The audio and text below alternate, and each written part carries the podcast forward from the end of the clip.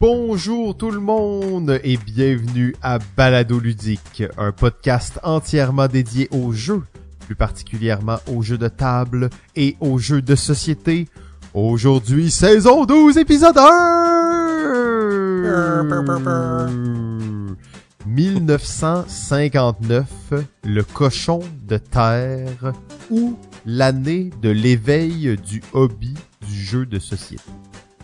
Qu'est-ce que c'est que ça? Euh, alors, bonjour tout le monde, bienvenue. Euh, avant de me lancer, je suis en compagnie d'Antoine et Pierre pour ce premier épisode de la saison 12. Bonjour messieurs. Bonjour Simon, bonjour Pierre. Bonjour messieurs, euh, je suis quand même un peu déstabilisé, je m'attendais à une coupe de paix. P7, l'historien du jeu. Euh, depuis qu'on a commencé à pu mettre de P, il est tout désemparé. Euh, cette saison-ci va être un peu différente de ce que vous avez connu et on veut être un peu plus compact, alors on met un peu moins de P. Euh, c'est un réel plaisir pour nous d'être de retour. Euh, avec la saison 12. Il y a eu plusieurs commentaires suite à la saison 11. Euh, la saison la plus controversée de l'histoire de Balado Ludique. Euh, on s'est fait des ennemis, on s'est fait des amis, on a eu des nouveaux collègues de travail qui se sont joints à nous, on a expérimenté beaucoup. Bref, la saison 12 sera très différente. Nous avons un concept que nous allons suivre tout au long de la saison. En fait, à chaque épisode, nous allons vous parler d'une année. Euh, on va le faire de façon chronologique, mais c'est pas nécessairement euh, en séquence. Donc aujourd'hui, on fait 1959, mais vous voyez, la semaine prochaine, ce sera 1963, 1979, 1986, et ainsi de suite pour finir à l'épisode 10 en 2011. Alors c'est peut-être quelque chose qu'on va euh, continuer comme concept par la suite, mais là au moins, on voulait l'essayer cette fois-ci. Et la formule sera toute simple. Nous aurons deux chroniqueurs, deux euh, spécialistes par épisode. Aujourd'hui, nous avons Antoine et Pierre. Alors, on peut dire qu'on commence en beauté. Euh, et je vous dis pas c'est qui les autres personnes. Vous aurez vous, aurez la chance de le découvrir. Nous aurons quelques petites surprises pour vous, euh, quelques déceptions et quelques joies aussi en même temps. bien entendu, je risque de l'oublier souvent, mais là je l'oublierai pas en commençant la saison merci énormément au Patreon. Euh, vous êtes notre communauté, notre base la plus solide et je le sais qu'on s'occupe pas si bien de vous, mais merci vraiment. Euh, c'est en grande partie grâce à vous qu'on continue à le faire après 12 saisons, plus de 150 épisodes de balado ludique. Euh, c'est grâce à vous. Sinon, les autres, merci de votre écoute. Merci de nous suivre sur Facebook aussi. Ça permet d'avoir le pouls un peu de, des gens qui sont actifs. Merci à ceux qui commentent sur YouTube. Et euh, le plus beau cadeau que vous pouvez nous faire, c'est de partager les épisodes que vous appréciez. Alors, sur ce, et sans plus tarder, on va se lancer directement dans la machine à voyager dans le temps et nous nous retrouvons en 1959 euh, on va prendre quelques instants pour peut-être mettre la table, se remettre dans le contexte. 1959, nous sommes à l'aube des années 60, euh, un moment de révolution mondiale incroyable. Euh, c'est la guerre froide, on est en plein cœur de la guerre froide. Euh, je vous nomme quelques conflits aussi à l'international qui vont vous peut-être vous sonner des cloches ou non, mais la guerre en Algérie, la révolution cubaine avec Fidel Castro, la guerre civile au Laos, soulèvement au Tibet. Euh, on est à encore une fois à l'aube de la guerre du Vietnam. Donc vraiment, euh, c'est c'est une époque chaude où il se passe énormément de choses. Euh, plus près de nous au Québec. C'est quand même euh, un moment assez spécial parce que c'est euh, c'est l'année qui marque le décès de Maurice Duplessis, qui était le premier ministre, qui est lui-même remplacé par Paul Sauvé, qui meurt moins d'une année plus tard, qui est lui-même remplacé par Antonio Barrett qui va être défait euh, aux élections six mois plus tard. Alors en moins de deux ans, on a eu quatre premiers ministres différents. Tout ça après, euh, bien entendu, c'est Jean Lesage qui est arrivé par la suite et qui a mené euh, le Québec dans la Révolution tranquille, mais quand même, hein, c'est quatre premiers ministres en deux ans à peine. Donc, encore une fois, un moment bouillant et chaud. C'est important de mentionner que c'est partout dans le monde, au Québec, au Canada, c'est une période de grands changements, de grands bouleversements, en fait, tant au niveau politique euh, que social, artistique. Donc, c'est vraiment après la, la, Deuxième Guerre mondiale, on s'entend qu'il y a eu beaucoup de changements qui ont été apportés dans, dans la façon de vivre, dans la façon de voir les choses. Là, pour ça. Euh, ah, vas-y Pierre, excuse-moi. En fait, je voulais juste dire que l'éveil du hobby de société, c'est un peu une référence à ça aussi. Exact. C'est, ces changements-là vont vraiment se répercuter dans les jeux qui vont sortir et dans l'importance euh, des jeux et même dans leur thématique aussi. Juste pour euh, revenir un petit peu dans le contexte vite vite, ben c'est le début du syndicalisme au Québec aussi, on le sait avec la Révolution tranquille qui, commence à germer, qui germe depuis quand même plusieurs années, mais là qui va vraiment éclore. Euh, l'apparition de la pilule contraceptive et, et d'un autre côté le lancement du magazine Playboy, c'est l'émancipation euh, de la femme en général aussi paradoxal que cela puisse paraître. Ouais, je dirais pas que Playboy c'est l'émancipation de la femme, mais bon. ben, le féminisme a plusieurs facettes, hein, donc euh, ça c'est quelque chose. Bon, on n'est peut-être pas les, les, on n'a peut-être pas le, bon euh, le bon sexe pour en débattre aujourd'hui. Euh, mais c'est aussi le lancement de la, la, fameuse poupée Barbie, en fait, qui a été un jouet que des, des millions de, de, jeunes filles et de quelques garçons ont pu côtoyer durant plusieurs années, qui est encore très populaire de nos jours. Euh, sinon, côté techno, euh, c'est euh, Xerox qui lance le premier photocopieur, première photo de la Terre vue de l'espace. Oui, ça a pas l'air rond, effectivement, j'en conviens. je veux pas lancer de de, de, de, de, conspiration, là, mais bon. c'est vrai que ça a l'air d'une pizza, là. Je, je suis prêt à en convenir. dans, dans les sports, euh, ben on a euh, Jacques Plante, en fait, qui est le premier gardien de but à porter un masque. Hein, fait que si ça vous remet aussi dans l'époque. là. Ouais, en fait, je veux juste euh, préciser, c'est pas le premier à porter un masque. Il y a Clint Benedict, à peu près 30 ans avant, je pense en 1930, ah, là, qui l'avait fait. par contre, Jacques Plante, ça a été le premier à le porter de façon régulière. Donc, ce qui est arrivé, en fait, c'est qu'il y a une petite histoire, là, c'est il a mangé un slap d'en face pendant une partie. Et malheureusement, il n'y avait pas de gardien substitut durant cette partie-là. Le, deuxième gardien était malade ou blessé, mais il n'était pas présent. Fait qu'il avait pas le choix de retourner sa glace. Et euh, le directeur général ne voulait pas qu'il porte de masque, mais il a dit ben si je porte pas de masque, je retourne pas sa glace. Donc il a comme pas eu le choix, puis c'est resté par la suite. Donc euh, quand même euh, une drôle d'histoire. Hein. Encore là, c'est une révolution, puis on peut même mettre ça dans le avec le syndicalisme aussi, c'est la, protection des travailleurs en fait, parce que joueur de hockey, ça reste un travail aussi, donc c'est dans la même veine. Et bien entendu, c'était l'époque où le Canadien de Montréal pouvait gagner quatre coupes Stanley consécutives euh, avec euh, Maurice Richard, Henri Richard et Boum Boum Geoffrion une époque que je n'aurais pas connue, mais que les légendes nous en nous font encore ah. vibrer. Hein. Ben, Pierre, il a, connu ça. Il était né lui à cette époque-là. Pierre, c'était pas, il était pas même arbitre euh, pendant la, la, conquête de la Coupe Stanley de, 4, de 59. Je pense que j'étais déjà vieux pour ça. Ah ouais, c'est trop vieux pour patiner. T'étais déjà en retraite. Ouais. Euh, sinon, ben côté culture, on le sait, les années 60 s'en viennent, euh, mais là on est juste avant, donc il y a quand même beaucoup de d'effervescence qui se passe. Euh, T'avais une belle anecdote sur Elvis, je crois, Antoine. Oui, en fait, Elvis, qui était vraiment dans le fort de sa carrière musicale. En fait, en 1958, il est parti pour faire son service militaire. Donc, il était même plus sur la scène musicale. Entre 58 et 60, il était plus là. Donc, ce qu'ils ont fait, c'est que la, maison de disques, en fait, avec laquelle il avait signé, a décidé de, euh, de mettre sur le marché quelques chansons inédites qu'il avait enregistrées déjà dans les années passées. Euh, par contre, des chansons inédites, généralement, c'est des chansons qui sont moins bonnes que les autres. C'est pour ça qu'ils ont été mis de côté. Donc, on s'entend que les, c'était, ça n'a pas été des gros, gros succès. Ça a quand même, ça a quand même pogné parce que ça reste du Elvis mais ça n'a pas été le gros succès que Elvis est habitué, disons. Et quand il est revenu, en fait, il est tombé dans le cinéma beaucoup plus que dans la musique, donc. Euh. Non, ben pour les fans, euh, les fans du mouvement beatnik et de toute cette époque aussi de liberté un peu folle, ben c'est Miles Davis qui euh, fait son plein. Je, je, je savais pas exactement qu'il avait réinventé le jazz avec cet album Kind of Blue à cette époque-là, mais c'est quand même une époque qui a été marquée par des grandes figures du jazz américain.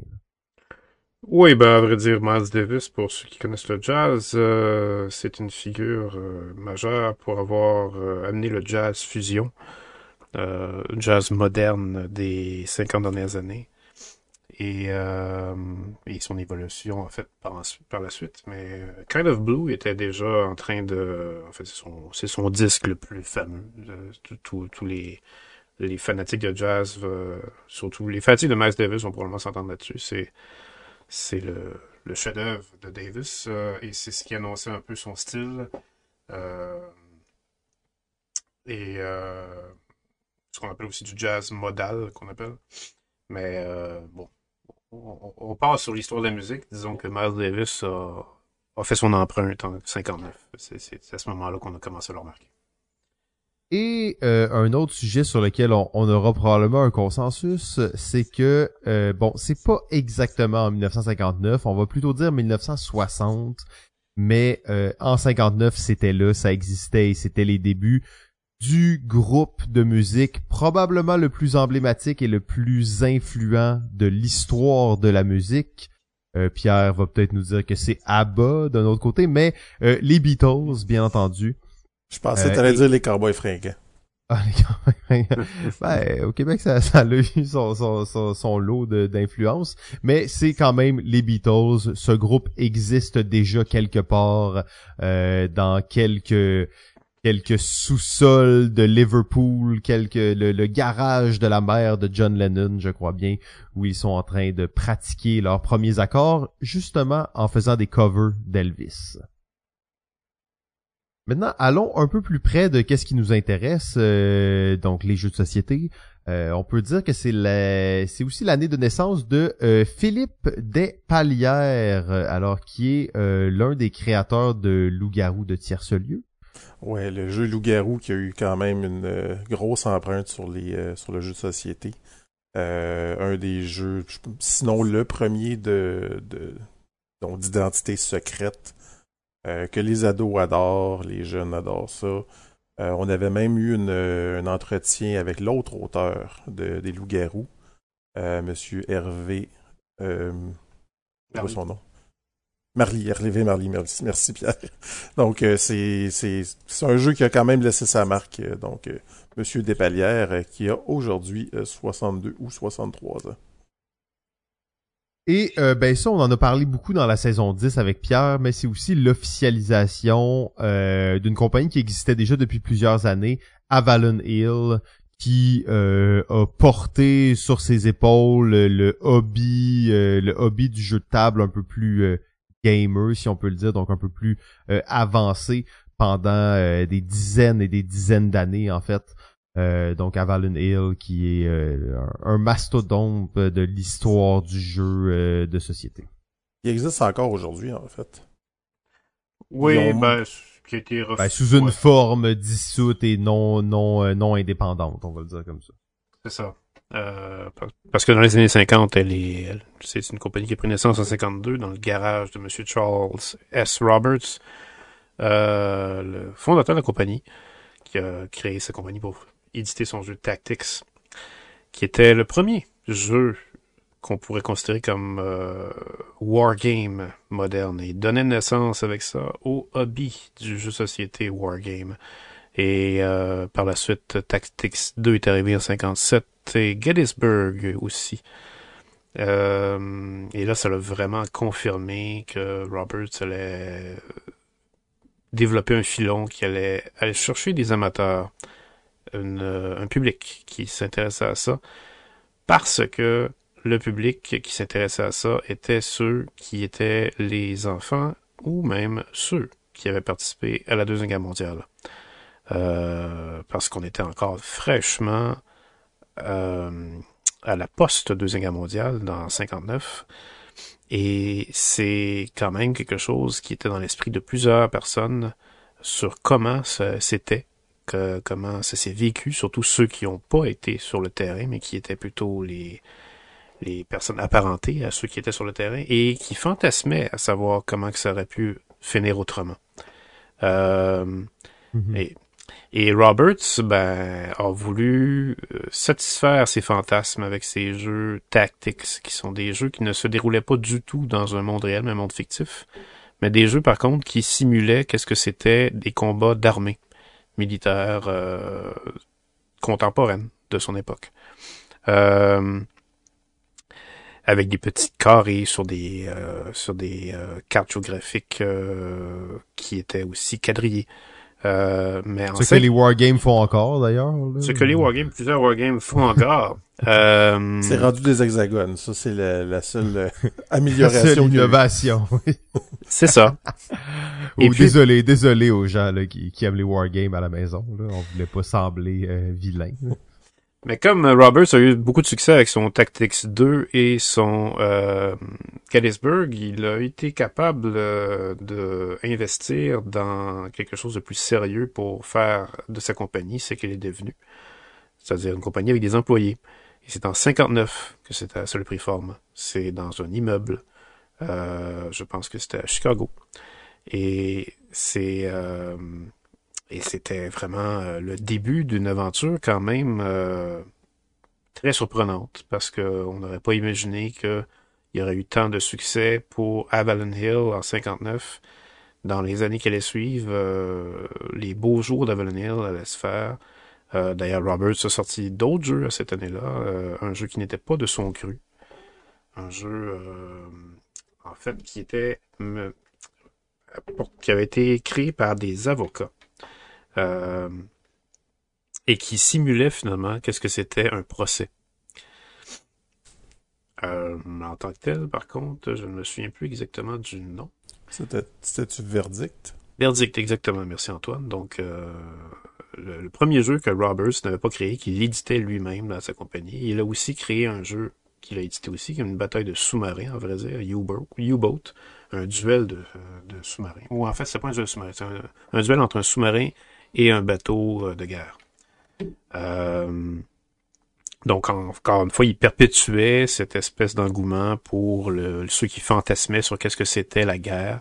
Et il se basait évidemment sur euh, un hobby, ou pas- pas un hobby, mais plutôt une, une euh, méthode que les généraux d'armée eux-mêmes utilisaient 150 ans avant. C'est-à-dire, même dans les guerres napoléoniennes, on avait des maquettes miniatures de territoire avec des unités, des figurines qui représentaient les forces qui étaient en combat.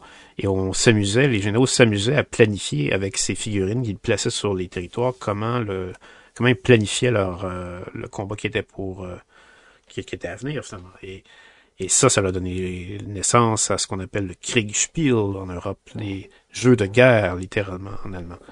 Donc des simulations de jeux de guerre. Et euh, Roberts a repris ce principe-là pour le rendre beaucoup plus accessible, non pas avec des maquettes miniatures, mais simplement des plateaux modestes avec des petits carrés qui représentent des unités. Et c'est vraiment l'envol du hobby, du jeu de société qui s'est fait avec ça, parce que, on va le voir, après ça, est arrivé d'autres jeux qui ont renforcé la niche qu'on venait de découvrir pour nourrir ce nouveau hobby. Ben, Pierre, je te dirais que c'est tellement un beau segway que lance-toi. Hein? Oui, ben, à vrai dire, peut-être que le plus connu de tous ces représentants de cette nouvelle niche euh, serait le premier à mentionner, parce que euh, Roberts avait flairé la, la bonne chose à faire, pendant que lui, aux États-Unis, euh, essayait de reproduire euh, le Kriegspiel d'une façon moderne. Il y en a un en France qui, lui, ne pensait pas du tout au Kriegspiel, mais pensait plutôt aux échecs. Mais comme la plupart des Européens des années 50 aussi, étaient très imprégnés des souvenirs de la Deuxième Guerre mondiale. Alors, il avait à l'esprit un jeu d'échecs qui pouvait se jouer sur une carte géographique mondiale. Et c'est comme ça que le jeu de risque est né, sous le titre de La conquête du monde, par un certain Albert Lamoris, autour de 1954.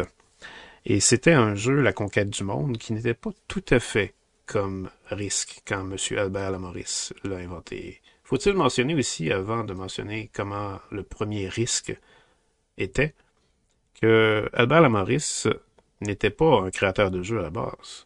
C'était pas quelqu'un qui, comme Charles S. Roberts, voulait partir son entreprise pour faire des jeux. C'était un cinéaste. C'est d'ailleurs un cinéaste qui a eu plusieurs succès, d'estime, mais aussi de critique. Euh, il a fait des courts-métrages et des documentaires, et un de ses courts-métrages, Le Ballon Rouge, a gagné l'Oscar du meilleur court-métrage en 56. Donc c'était quand même un monsieur euh, dont on soupçonnait pas du tout qu'il aurait pu créer risque. Parce que les courts-métrages, les courts-métrages qu'il faisait d'ailleurs avec quelque chose de très poétique, le court-métrage du ballon rouge, c'est un ballon qui se lie d'amitié avec un petit garçon. Alors vous imaginez qu'on est pas mal loin des, armées qui s'affrontent euh, à travers une carte mondiale. Euh, mais il était quand même fasciné par les échecs. Et il était fasciné aussi, Monsieur Lamoris, par les vues aériennes. Il a d'ailleurs inventé une sorte de caméra qui était la première caméra qu'on pouvait utiliser à vue d'oiseau, qu'on a appelé le Helivision, une caméra qui était stabilisée, qui a donné finalement la première version des caméras aujourd'hui utilisées pour faire des films lorsqu'on prend des, des vues du ciel, ou avec des drones même. Donc, il était fasciné par les vues d'horizon. Alors, c'est probablement pour ça qu'il s'est imaginé une grande carte mondiale où on pouvait se battre comme aux échecs. Et là, ben, il a imaginé des règles, évidemment, qui étaient très simples. Vous, pouvez probablement le constater parce que si vous avez déjà joué à risque, vous savez très bien que ça se résume vraiment à des lancers de dés et des déplacements de pions sur des territoires sur une carte mondiale. Et à cela, on ajoute des cartes. Mais la conquête du monde, par contre, avait des règles un petit peu plus alambiquées. Euh, C'est-à-dire que on n'avait pas nécessairement juste des lancers de dés et des cartes. À vrai dire, il y avait des petites règles spéciales euh, qui faisaient en sorte que, euh, par exemple, euh, on recevait pas, comme dans le risque d'aujourd'hui, des cartes si jamais on avait fait au moins une conquête à son tour. À la place, on recevait toujours une carte au début de chaque tour. Et les séries de cartes qu'on pouvait faire, qui pouvaient donner des, bonus, comme dans le risque normal d'aujourd'hui. Le risque normal d'aujourd'hui, c'est des cartes qui sont trois symboles différents ou trois symboles identiques. Dans la conquête du monde, c'était trois symboles identiques seulement. Et il y avait aussi des petites règles qui étaient plutôt euh, alambiquées, qui témoignaient finalement que M. Lamoris n'était pas nécessairement un créateur de jeux naturels. Euh, par exemple, euh, vous ne pouviez pas déplacer de troupes qui avaient participé à un combat durant le tour où vous avez utilisé ces armées-là pour faire le combat. Euh, et si un joueur était complètement éliminé de la partie, euh, il fallait que le premier joueur de la partie ait accompli son quatrième tour avant que ça puisse se produire. Sinon, qu'est-ce qui arrivait? Sinon, ben le jeu fonctionnait pas. il fallait recommencer. euh... C'est un peu étrange comme règle, en fait. C'est juste que ton jeu est débalancé, donc tu essaies de rajouter une règle pour empêcher que quelqu'un se fasse ramasser. Euh. Mais c'est artisanal, on est à une autre époque. Faut, oui, oui, tout à fait. Mais c'est la beauté de la chose. C'est quand même... Tu, vois ça aujourd'hui, ce genre de règles, et on ne trouvera plus ça nulle part, jamais. Oui, ben c'est ça, exactement. Et puis euh, il a euh, bon, il a présenté son jeu à la compagnie Miro, l'éditeur par excellence des jeux de société français dans les années 50 et quand même pendant 20 ans ensuite. Euh, Miro est un peu l'équivalent en France de ce que Parker Brothers a été aux États-Unis. Euh, et ben Miro, évidemment, a fait signer le jeu, mais Miro avait justement une entente avec Parker Brothers dans les années 50 pour faire en sorte qu'il pouvait traduire des jeux de Parker Brothers et les importer en France, et en échange, Parker Brothers pouvait faire de la, même chose avec les jeux de Miro. Et puis, bien sûr, ça a avantagé énormément Parker Brothers, puisque ils en ont profité pour les prendre la conquête du monde en 57 et en 59, ça sortait sous le nom de Risque, avec des règles changées et épurées grâce à un certain Jean-René Venn qui était passé aussi avant. Jean-René Venn qui a aussi créé des jeux euh, similaires à Risque, Rome contre Carthage qui a été réédité il y a quelques années. Hmm. Euh, un jeu qui est similaire à Risque mais qui implique euh, Rome les Romains contre les Carthaginois, et qui se joue seulement avec des cartes, un jeu de cartes normal. Mais ça, c'est une autre histoire. L'idée, c'est que Risk est arrivé en 59 et il est arrivé vraiment dans le bon temps, c'est-à-dire qu'il répondait aux fantasmes des gens qui voulaient revivre la Deuxième Guerre mondiale sans vraiment vivre les horreurs de la Deuxième Guerre mondiale. Et il voulait également répondre à euh, ben, une époque où euh, le jeu de société, finalement, n'était plus un loisir destiné aux enfants, comme ça l'a longtemps été, mais plutôt un, un, loisir qui pouvait être destiné maintenant aux adultes, puisque les adultes pouvaient avoir le temps de jouer à des joutes comme Risk le permettait, c'est-à-dire qui pouvait quand même durer deux heures. Si vous avez de jouer à Risk, ça peut durer deux heures. Deux heures, c'est quand même généreux. Deux heures, c'est une petite partie, ça. Ouais, deux heures, c'est quand les joueurs prennent des risques, justement. Parce que risque. Ou ils sont tannés, puis. ouais, parce que ils font, risque. Ils font des mouvements un peu, euh, un peu arbitraires. J'attaque. c'est ça. Mais euh, l'idée, c'est que dans les années 50, il est arrivé une invention qui a tellement fait un bouleversement majeur que ça a changé la vie des gens. Comme nous, on a été complètement bouleversés par un petit appareil qu'on transporte maintenant partout avec nous, qui est arrivé il y a un peu plus de 15 ans aujourd'hui euh, à l'heure où on enregistre cette émission, c'est-à-dire le téléphone portable. Dans les années 50, le téléphone portable, c'était la télévision. Et la télévision a vraiment complètement changé le quotidien des gens. Et dans ce changement de quotidien, dans cette monopolisation d'attention que la télévision apportait et qui tuait tous les heures de loisirs consacrées à d'autres hobbies qu'on avait, eh bien, il y avait les enfants qui maintenant avaient une nouvelle gardienne, entre guillemets.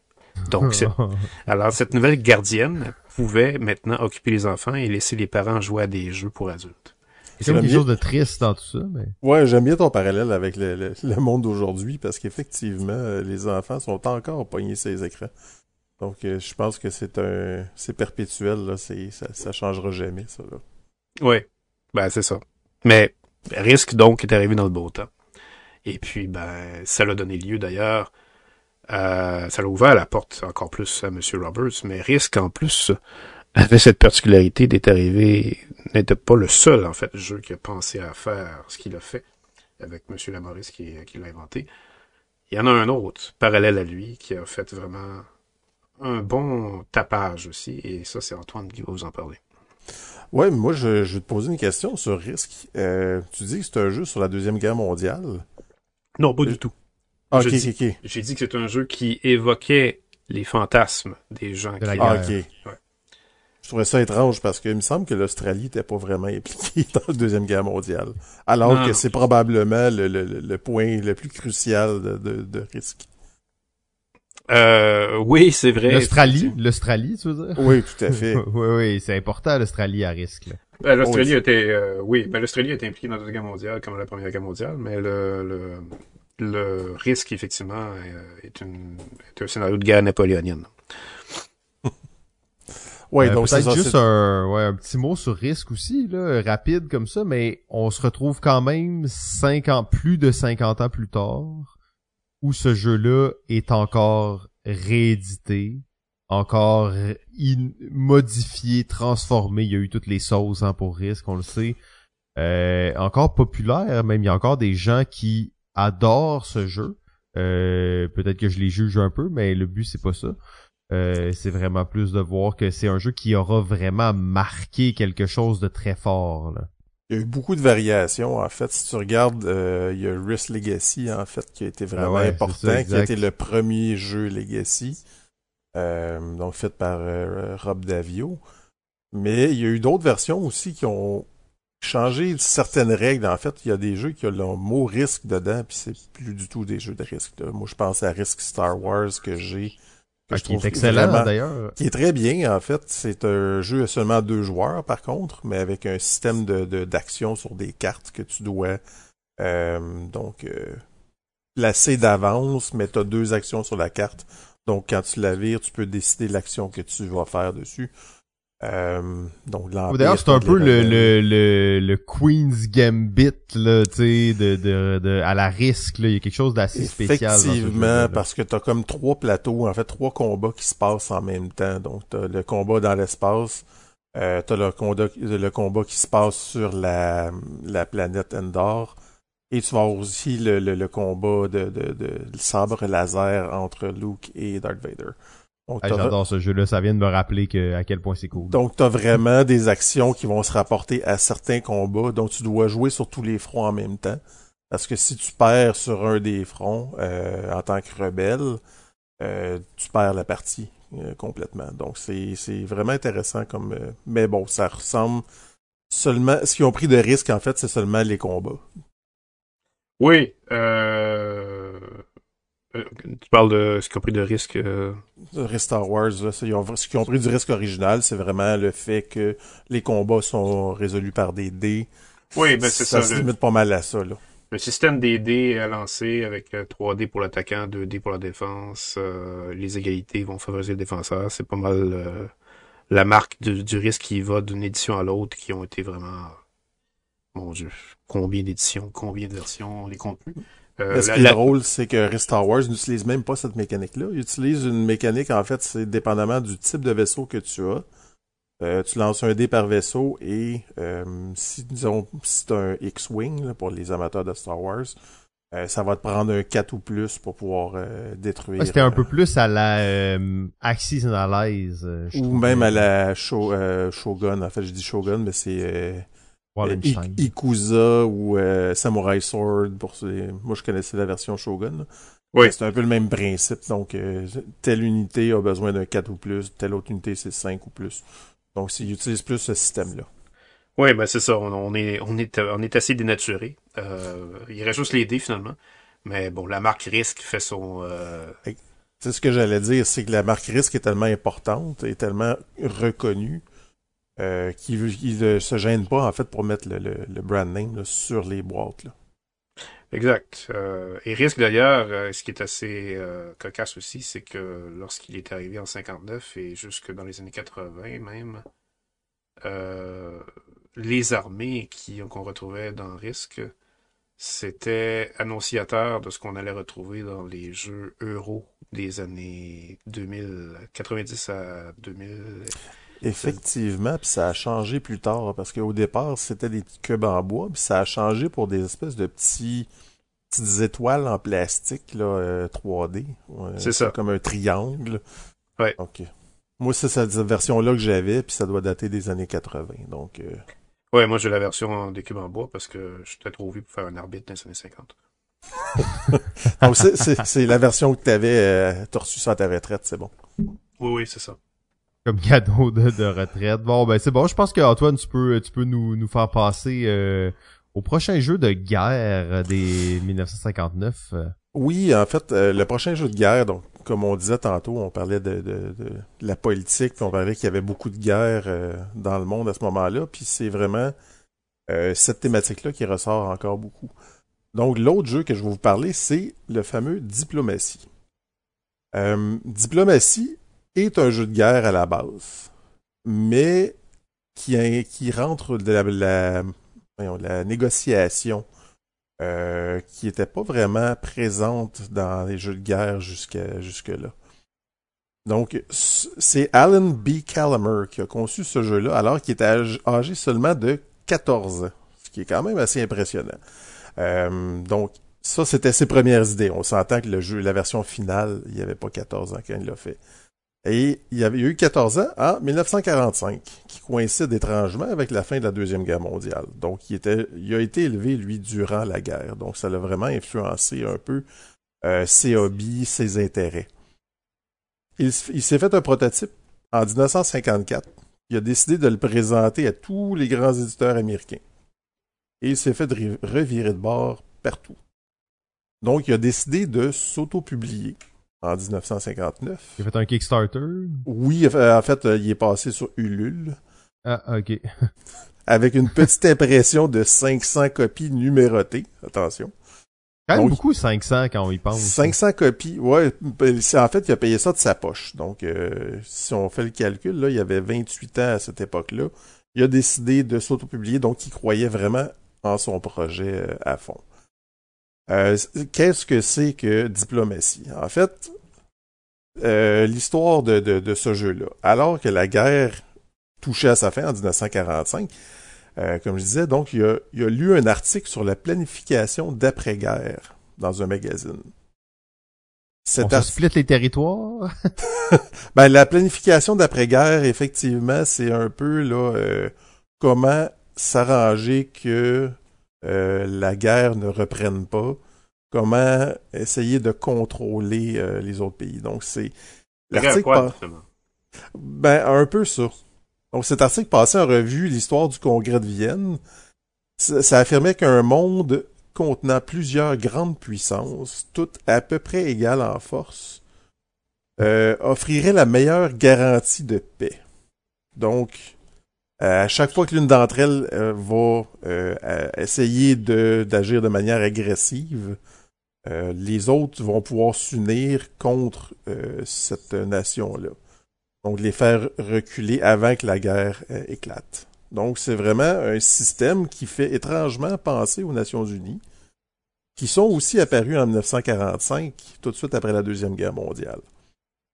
Donc, c'est, ce, jeune-là a été fasciné par euh, cette euh, vision-là de l'après-guerre.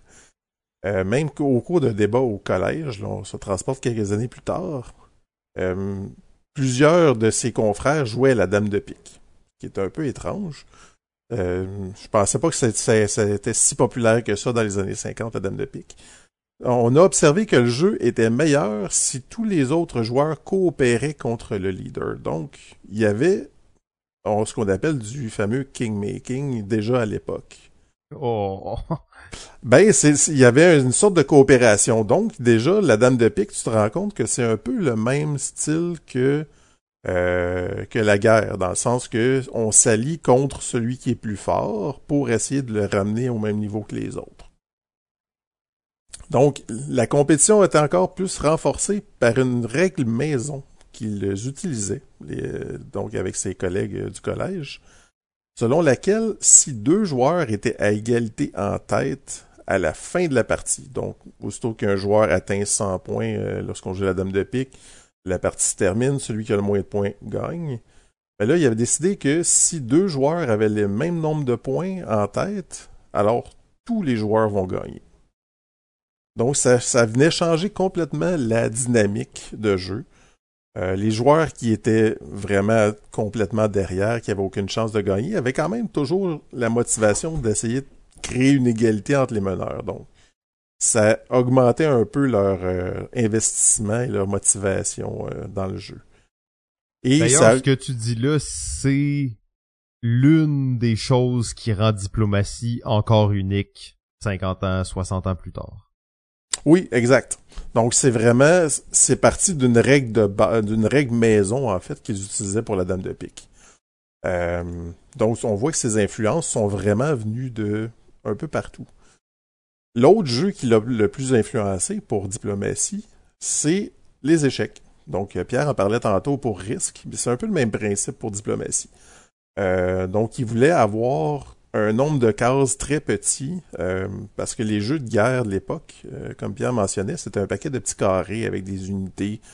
Donc, il trouvait que c'était trop gros comme plateau et il voulait essayer de rapetisser pour concentrer le jeu sur une plus petite surface.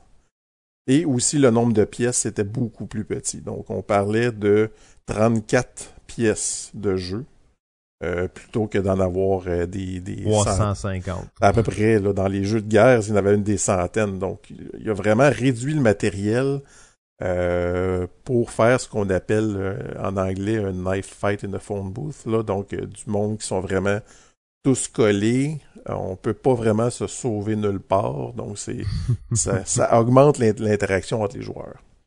Non, puis le parallèle avec les échecs aussi, il est assez euh, marquant dans le sens que diplomatie, il n'y a aucun hasard dans diplomatie. Euh, ce qui est vraiment à l'encontre de 99% des jeux de guerre, en fait. Là. Et en fait, risque. Euh, ben, risque est, l'exemple, l'exemple ultime de ce, de cette différence. Il est complètement à l'opposé, effectivement, qui est seulement de la, la, chance ou presque. C'est sûr, il y a un peu de stratégie, mais si peu. Euh, donc, il est aussi aux échecs, il dit qu'il a emprunté le mode de déplacement des rois. Donc, c'est vraiment... C'est un peu étrange comme vision, mais c'est pas faux, dans le sens que les, les pièces vont bouger d'une case, ils ont, sont tous tout aussi importantes l'une que l'autre, donc c'est vraiment...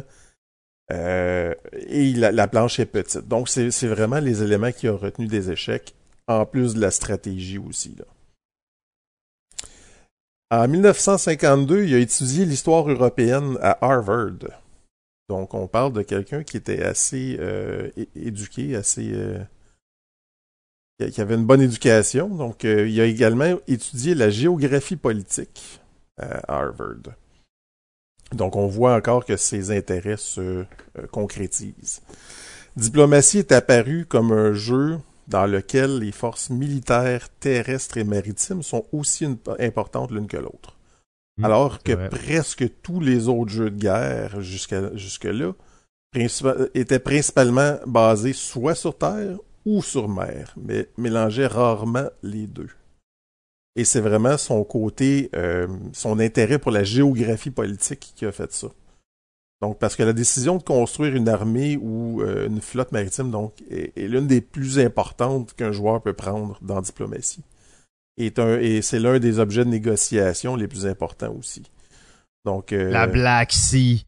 La Black Sea, combien de gens jouent à la diplomatie? Tu joues la Russie, tu joues la Turquie, ta game, c'est dans la Black Sea que ça se passe. Ouais, puis on parlait de, du système de convoi tantôt. Euh, Donc, contrôler la mer, c'est contrôler les convois aussi. Donc, c'est toi qui va un peu laisser passer qui tu veux. Donc, c'est vraiment une importance euh, monumentale dans le jeu. D'ailleurs, si vous jouez l'Angleterre euh, à diplomatie, vous aurez probablement une, une unité militaire, peut-être deux, mais vous allez avoir comme six bateaux. Euh, d'ailleurs, tantôt, Antoine le mentionnait vite vite, ça peut sembler peu, mais c'est un peu la, la, folie de diplomatie. Tu commences à jouer pour la première fois, puis tu commences le jeu avec trois unités. Trois unités. ok, j'ai deux unités de terre puis un bateau. Et à la fin de la partie, t'en as six unités, peut-être sept si t'as bien fait. Fait que c'est un jeu vraiment très compact, très restreint. Ah, on, on s'entend qu'il y a 80 cases, il y a sept joueurs dans ce jeu-là. Donc, il y a vraiment sept nations. C'est vraiment... Euh, Je suis excité. C'est vraiment très, très, très compact, comme tu dis. Euh, lors de la conception, on fait référence aussi au principe napoléonien, comme euh, tu as mentionné tantôt aussi, Pierre. Euh, donc, le principe napoléonien dit « unis pour combattre, séparés pour vivre ». Donc, la séparation est d'abord réalisée en exigeant qu'il y ait une seule pièce dans chaque territoire. Donc, contrairement à un jeu comme Risk où tu peux mettre 50, 60 unités dans un seul territoire, dans Diplomatie, c'est une seule unité par case. C'est déjà une grosse différence. La concentration est alors obtenue par l'utilisation d'ordres de soutien ou de support de différentes pièces euh, portant sur une province attaquée. Donc, on va utiliser les pièces adjacentes pour essayer de supporter une attaque. Étant donné qu'on a seulement une pièce, on peut pas attaquer avec seulement un territoire contre un autre. On pourrait, mais ce serait pas une super bonne idée. Stand-off. Donc, il faut vraiment essayer de supporter son, unité avec les autres unités qui sont autour. Donc, ça donne vraiment un, aspect de, de, de, de, comme on disait tantôt, là, de plus compact. Donc, tu veux garder vraiment tes unités très proches euh, encore là, contrairement à risque où tu peux avoir des, euh, des, unités en Australie, tu peux en avoir un petit peu en Afrique, tu peux en avoir un petit peu en Amérique, tu peux t'éparpiller. C'est pas la meilleure des tactiques, mais ça, ça, ça fonctionne quand même. c'est surtout que tu peux pas là-dedans, il y a pas de place, il y a pas de place. Il y a pas de place. T'éparpiller, t'es à te battre toute la game pour c'est pour la Grèce, qui qui va l'avoir la Grèce, c'est qui qui va la garder? Ah, euh, celui qui la garde, c'est moi, c'est la Grèce. Ah oui, oui. Mais c'est, ça fait que c'est un jeu qui est vraiment principalement de manœuvre militaire plutôt que d'annihilation. Donc ça va être plus du contrôle de territoire, ça va être plus du... C'est vraiment des petits mouvements euh, par opposition à risque où le but c'est de tuer tout le monde ou de contrôler un, nombre de territoires X. Donc, on a vraiment deux jeux de guerre, donc même thématique, mais complètement opposés au niveau des mécaniques. Euh, donc, un a un feeling un peu plus euro, comme on pourrait dire, et il, risque un, un, principe un peu plus améritrash. Euh, donc, mais il y a aussi ce que je parlais tantôt, donc la négociation. L'idée qu'un joueur puisse dire n'importe quoi. Donc, il peut mentir à tout le monde, il peut berner les autres joueurs à sa guise. Ça rend certaines personnes, il y, en a qui vont triper, qui vont être euphoriques de ça, et il y en a d'autres qui veulent rien savoir, que ça leur fait peur parce que là, ils font plus confiance à personne. Donc, ça, ça va polariser quand même les, les joueurs euh, à ce Je pense que j'ai détruit, euh, j'ai détruit la, la, confiance de mon frère à jamais à cause de diplomatie. Euh, quand il avait peut-être 14 ans, moi j'en avais 19, 20, on a joué à diplomatie et on l'a trahi. Mais j'entends encore la musique de Wagner qui jouait dans la pièce quand on a révélé nos ordres de trahison. Euh, il y a une particularité dans diplomatie, c'est que dans risque, tu sais, moi je joue mon tour, je t'attaque, ok, toi t'es comme j'ai pas aimé ça, je te réattaque, mais dans diplomatie, là, tout le monde arrive avec son petit papier, avec les moves qu'il va faire écrits dessus, tout le monde les remet en même temps, et une fois que c'est remis, c'est remis. Fait que si toi tu m'as dit que t'allais pas m'attaquer, je le sais pas avant d'avoir moi-même bougé, là. Fait que la trahison, elle est d'autant plus forte que c'est une, une surprise globale pour tous. Oui, en fait, le jeu, il y a plusieurs phases, mais il y a une phase où que tout le monde va se parler, peuvent se parler en secret, peuvent se retirer dans un coin. J'ai déjà, j'ai déjà passé 30 minutes caché dans un bain à écouter les gens discuter dans la salle de bain. j'ai entendu toute leur stratégie. Incroyable, incroyable ce jeu. Il y a, il y a, il y a peu de jeux qui peuvent faire vivre une expérience aussi forte mais c'est très, très thématique, en fait, de, la guerre. Donc, il y avait des espions euh, durant la guerre, il y avait vraiment du... Il y avait de la négociation entre les nations, mais il y avait aussi de la trahison. Donc, c'est vraiment un jeu qui est très réaliste euh, par rapport à la, vraie guerre. Et le, le point que tu as mentionné au début, qui a été quand même passé rapidement, c'est que c'est un jeu dans lequel on peut gagner en alliance. Fait que c'est pas un jeu dans lequel il y a un gagnant à la fin. En fait, d'ailleurs, je ne me souviens pas d'une partie de risque euh, de, de, diplomatie, excusez-moi, où il y avait où il y a eu un gagnant à la fin. je je sais pas si j'en ai déjà joué une. J'ai joué peut-être une quinzaine de parties. Je crois pas que j'ai. C'est possible, ça peut arriver, mais c'est très très rare. En fait, c'est le premier jeu euh, semi-coopératif qu'on pourrait dire même. Ben, c'est, une approche intéressante, puis je trouve que ça, c'est quelque chose qui... Je me rappelle la première fois que j'ai joué à Game of Thrones. Game of Thrones, qui est souvent comparé un peu à ce, aux, diplomaties de, d'une autre époque, tu sais. J'étais vraiment excité de jouer au jeu de Game of Thrones, puis quand j'ai réalisé qu'on pouvait pas gagner par alliance, j'étais comme ah dommage, tu sais, dommage. Pourquoi pourquoi les jeux ne le permettent pas? Il me semble que ça donne tellement plus de richesse à le faire. Euh, d'ailleurs, il y a le jeu Dune qui un peu qui permettait de le faire un peu. Il y a Cosmic Encounter qui le fait aussi, qui est apparu dans les années 60, si je me souviens bien. Euh... Mais c'est marginal, puis je trouve que c'est manquant parce que, comme tu disais tantôt, dans diplomatie, il y a le concept de OK, je me suis fait éclater à gauche, je me suis fait trahir par quelqu'un, ma game elle est gâchée. Je n'ai plus la. Tu sais, t'as trois unités dans le jeu. Là. On s'entend si t'en perds deux, euh, tu sais, il t'en reste une. Là. Fait que ta, ta game est pas mal finie. Mais tu peux t'allier avec quelqu'un de plus fort que toi et dire ok je, je, vais te suivre dans la guerre mais on va aller se venger de celui qui m'a trahi tu sais puis là je vais leur prendre mon territoire et c'est très viable comme façon de faire puis c'est souvent d'ailleurs ce qui va se passer dans ce jeu quelqu'un qui va c'est dangereux de trahir quelqu'un dans diplomatie parce que tu peux pas vraiment l'éliminer puis tu sais qu'il va se retourner contre toi après fait que si tu trahis quelqu'un il faut que tu le fasses de façon très intelligente là. il faut que tu le fasses plus en fin de partie qu'en début de partie aussi plus tu le fais euh, sur le tard, peut-être ils ont moins le temps de se venger à ce moment-là. Diplomatie, c'est un jeu tellement riche et tellement euh, c'est je pourrais passer la journée à compter des anecdotes de diplomatie, mais la meilleure chose avec diplomatie, vous invitez un nouveau joueur qui a jamais joué, trahissez le tôt dans la partie. Vous allez lui vous êtes déstabilisé complètement en partant. Ah oui, il vous allez le faire. détruire, vous allez avoir un avantage sur tout le monde, vous savez qu'il y aura de la misère à se trouver des alliés solides de l'autre bord. Fait que attaquez-le vite et fort, faites-lui mal. Euh, c'est un jeu de, de 12 à 18 heures, fait que si vous lui faites mal au début, son moral va être à zéro. Il y a des chances que vous le preniez comme vassal plus tard. Il va juste se soumettre à vous, qui va être ok, c'est bon, je vais te suivre, j'ai pas le choix.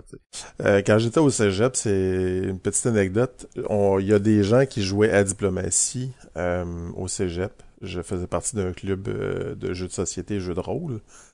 Et eux autres jouaient un tour par jour. Donc la Hmm. partie s'étirait quasiment sur la durée de la session de cégep. Donc tout le monde avait le droit de se parler durant la journée et il fallait qu'ils aient remis leur petit papier à une heure précise euh, dans la boîte. Et le lendemain, ils ouvraient la boîte, ils recommençaient.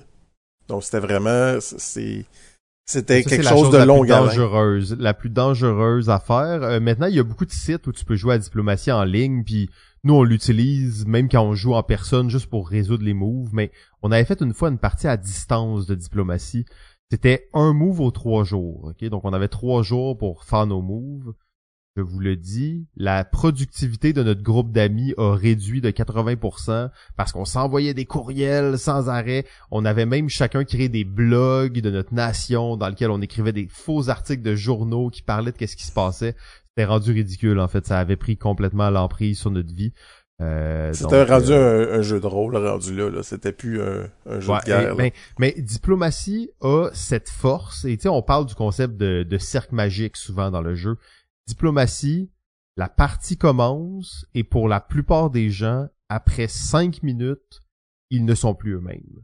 Ils ont oublié qu'ils étaient euh, Simon qui habite à Chambly puis qui fait balado ludique. Non, non. Je suis rendu le dirigeant de l'Italie et tous mes efforts sont mis là-dessus. Euh, c'est, ce jeu a cette particularité-là de créer un cercle magique d'une, puissance incroyable. Euh, on, a, on a gâché des voyages de ski en jouant à diplomatie d'ailleurs. En fait, ce qui est, ce qui est bien aussi, c'est que 7 joueurs, c'est un nombre impair, ce qui peut sembler un peu anodin, mais qui va défaire un peu l'équilibre, parce que tu peux pas avoir deux nations qui vont qui vont s'allier, deux autres nations. Tu peux pas avoir des équipes de deux. Il y en a toujours un qui va être tout seul, ou il va toujours avoir un déséquilibre à quelque part. Donc c'est c'est une des beautés là, de, de ce jeu-là aussi. Et la situation initiale dans le jeu, comme comment le jeu commence, c'est toujours pareil. Ok, il y a toujours une unité de terre à tel endroit, l'Italie a toujours son bateau là, etc. Elle est incroyablement pensée, incroyablement balancée, totalement asymétrique, mais d'un autre côté, d'une tension impeccable. Euh, la Russie est en relation avec la Turquie pendant toute la partie. L'Austro-Hongrie, l'Allemagne, l'Italie ont une espèce de ligne de front. L'Italie, la Turquie, bref, je pourrais vous parler de chaque dynamique de chaque pays au départ, mais il y a tout un espèce de modèle là-dedans qui, est-ce que c'était juste comme l'instinct ou un équilibrage euh, parfait, c'est difficile à dire, c'est difficile à croire que ce jeu-là aurait été comme équilibré tellement parfaitement. J'ai plus l'impression que l'instinct dans ce jeu a, a- créé ce chef-d'œuvre. En fait, c'est le genre de jeu que t'as pas besoin de qu'il soit équilibré parce que les joueurs, il y a tellement d'interactions, tout se passe entre les joueurs. Les règles sont très simples et tout va se passer entre eux. Donc, ils vont eux-mêmes l'équilibrer le jeu. S'il y en a un qui est trop fort, il va se faire ramasser ou les, joueurs vont s'allier contre lui. Donc, c'est la beauté des jeux avec de la, confrontation ou de l'interaction directe, c'est que l'équilibre se fait naturellement. Bref, je pense que j'ai souvent euh, parlé de Diplo, puis je me rends compte que là, on dévie complètement. Premier épisode de la saison, euh, on l'avait pas dit, on voulait... va falloir euh, évacuer quelques jeux de 1959, fait que on- je pense qu'on peut passer tout de suite euh, à, à Pierre euh, avec ton prochain jeu que tu voulais nous parler. Moi, je propose plutôt qu'on coupe un peu la, la, la discussion qui a pas mal dérivé de diplomatie. Euh, parce qu'il nous reste quand même euh, un bon quatre jeux à présenter qui sont assez fondamentaux, dont le prochain, Football Strategy. Pourquoi il est fondamental? Parce que c'est le tout premier jeu de simulation sportive sur table qui n'était pas hasardeux. Et qui a vraiment, vraiment fait école. Parce que quand Football Strategy est arrivé en 1959, eh ben, le coup était lancé pour que les jeux de simulation sportive sur table soient dans le marché, et il y en a eu une panoplie. Mais Football Strategy est resté quand même une référence pendant au moins 20 ans. Euh, pourquoi? Parce que c'était tout bonnement génial et c'était quelque chose qu'il fallait simplement penser parce que c'est d'une simplicité extrême à la base. C'est quand même un jeu qui va durer deux heures et demie. Euh, parce que malgré sa simplicité extrême, c'est intense, ça nécessite beaucoup de réflexion. Et le principe de ce jeu-là, comme je l'ai dit, de la simplicité extrême, pour imiter Vincent Molac, c'est un jeu où vous êtes à l'offensive ou à la défensive, dépendamment de où vous en êtes dans le match. Et si vous êtes d'un côté, l'offensive, en fait, vous allez avoir accès à 10 cartes de manœuvres différentes. Et le défenseur, lui, en fait, c'est plutôt le contraire, je pense. Je pense que c'est le défenseur qui va avoir 10 cartes. Et euh, l'offensive va en avoir 21. Euh, bref, il y a quand même un groupe de cartes distincts pour chaque côté, dépendamment de où vous en êtes.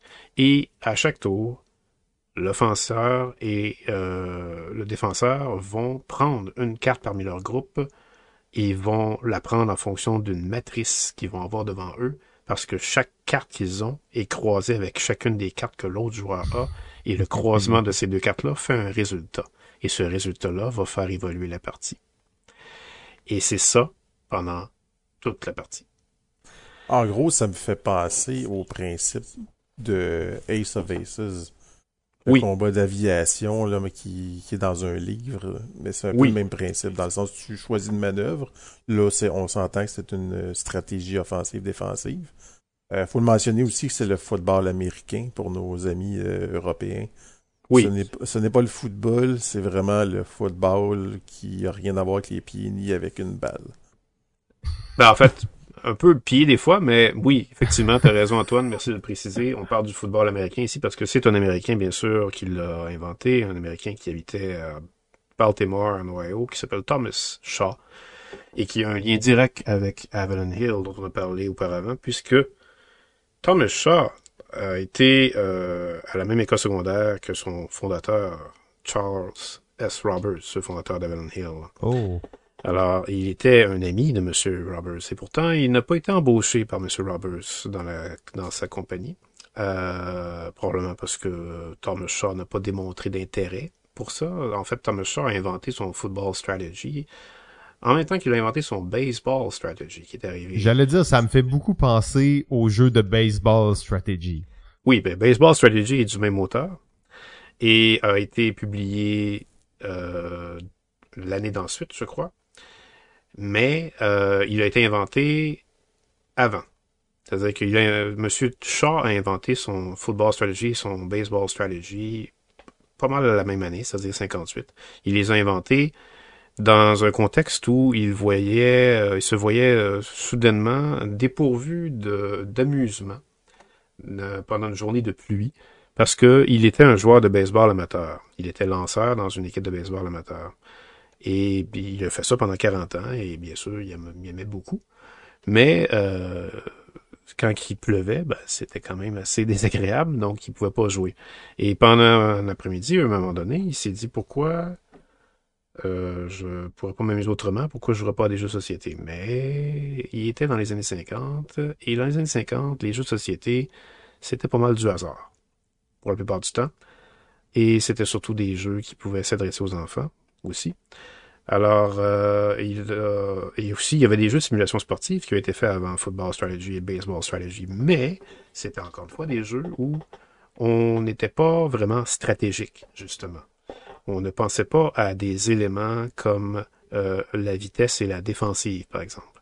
Et lui, en bon lanceur d'équipe de baseball amateur, il, il a tenté de s'imaginer, pour faire son baseball strategy, entre autres, comment il pouvait reproduire ce qu'il pense dans la tête lorsqu'il est en train de préparer sa balle à lancer devant le batteur qu'il a devant lui? comment il va déjouer le batteur et comment il va finalement penser comme le batteur va penser et va finalement penser autrement pour le déjouer? C'est comme ça que son système des deux cartes croisées est né. Il y a un peu le même concept au football, quand tu prépares un jeu, puis comment la défense va anticiper le jeu de l'attaque. Fait que c'est, vraiment un peu le même genre de, réflexion. là. Ben, c'est exactement ça, et c'est pour ça que ça y est tout naturellement euh, venu à l'esprit de faire la même chose pour un jeu de football. Et puis, ben, ça l'a fait mouche, puisqu'il a parti sa propre petite compagnie d'édition pour faire Football Strategy. Il, savait que, en fait, il y avait le, le pressentiment que le football, son jeu de football serait euh, un bon test avant son jeu de baseball, puisque il savait que les Américains étaient plus amateurs de football, euh, même baseball était très populaire. Et puis, euh, ça a quand même été très bien. Ça s'est vendu très bien. Assez, en fait, pour être remarqué par le directeur de production d'Avalon Hill, qui adorait jouer à ça. Et qui l'a appelé et qui lui a dit Viens donc chez nous. Parce que tes talents euh, pourraient être euh, utilisés à bon escient. Donc, Shaw s'est dirigé chez Avalon Hill en 1960 et est devenu ensuite le directeur de la compagnie. Euh, en fait, le directeur, le vice-président de la compagnie, je dirais. Et puis, euh, et puis son Football Strategy a été évidemment publié chez Avalon Hill. Et puis aussi, euh, son Baseball Strategy aussi. Ce qui est très drôle, ce que je remarque, là, Diplomatie a été auto-publié. Football Strategy a été auto-publié. Oui. Et le prochain jeu que je vais parler aussi est- a été auto-publié. Donc, on parle de trois jeux euh, qui ont marqué l'époque et qui ont sorti en autopublication. Donc, c'est même pas des grosses compagnies qui les ont sortis. Non, exactement, parce que tout était à faire. Parce que les compagnies de jeux ne publiaient que des jeux familiaux à ce moment-là. Et avec l'arrivée de la télévision, en plus, les compagnies de jeux publiaient des jeux éphémères. C'est-à-dire que la télévision donnait le mot d'ordre. Il fallait maintenant publier des jeux à franchise qui Ouais, suivaient les C'était les jeux, c'était pour les enfants et, et pour jouer avec les enfants à l'époque. Oui, ou Donc, c'était encore la, la, la, la- l'époque de Milton Bradley, Parker Brothers. Euh, donc, c'est là, c'est, on, on a vraiment un tournant vers le hobby. là. C'est ça. C'est D'où le fait que c'est l'éveil du hobby, d'ailleurs. Exact. Ben, Antoine, je pense que tu peux, euh, tu peux y aller avec le, le prochain jeu sur la liste. Ouais, je voulais juste mentionner ce Football Strategy. Ce qui était très drôle, c'est qu'il venait dans un tube, la première version. Exact. il venait dans une espèce de Euh. tube qui ressemble à un tube de Pringle, en fait. Donc, c'était une espèce de tapis qui était roulé avec les cartes à l'intérieur. C'est un drôle de packaging pour un jeu de société. Comme les jeux d'échecs ou euh, plus gros, non plus petit. Ok, ouais, un peu plus petit. Ouais, je vois ça. ça ici. ressemble vraiment à un tube de Pringle. ça me donne des idées. Donc, Ça le me prochain, donne le prochain jeu euh, auto-publié que je vais vous parler, en fait, ce qui est très drôle, c'est que c'est vraiment la commercialisation d'un jeu qui date de bien avant ça. Donc, le jeu original, ça s'appelle le Yacht. Le jeu original, c'est un jeu de dés où on doit essayer de faire des combinaisons, on doit faire des mains de poker un peu. Euh, et ensuite de ça, il y a eu le Yadzi qui est sorti en 1956. Euh, le Yadzi a été breveté par Edwin Lowe en 1956 et c'est lui aussi d'ailleurs qui a popularisé le bingo aux États-Unis. Donc c'est c'est pas lui qui l'a inventé mais qui l'a euh, amené dans les euh, foires aux États-Unis. Donc dans les euh, ce qu'on appelle les, les, euh, euh, bon c'est ça. Donc dans les places où il y a des des, des, manèges, des non c'est Ah. plus où il y a des manèges. Donc c'était pour faire jouer des familles. Donc il, a- il avait amené l'IADI, il avait amené le bingo pour que tout le monde puisse jouer à quelque chose. Donc c'était un jeu de hasard qui crée de l'excitation. Donc on voit un peu le parallèle aussi avec le Yadi. Là, je vais vous parler du jeu qui s'appelle le Yum. C'est quoi la différence entre le Yadi et le Yum? Est-ce que vous êtes capable de me le dire? Au Yati, tu peux faire plusieurs Yati. C'est à peu près une des seules règles, en fait, qui est différente euh, du... Oh! Mais au Québec, on connaît le Yum plus que le Yadi à cette époque-là. Hmm. Pourquoi?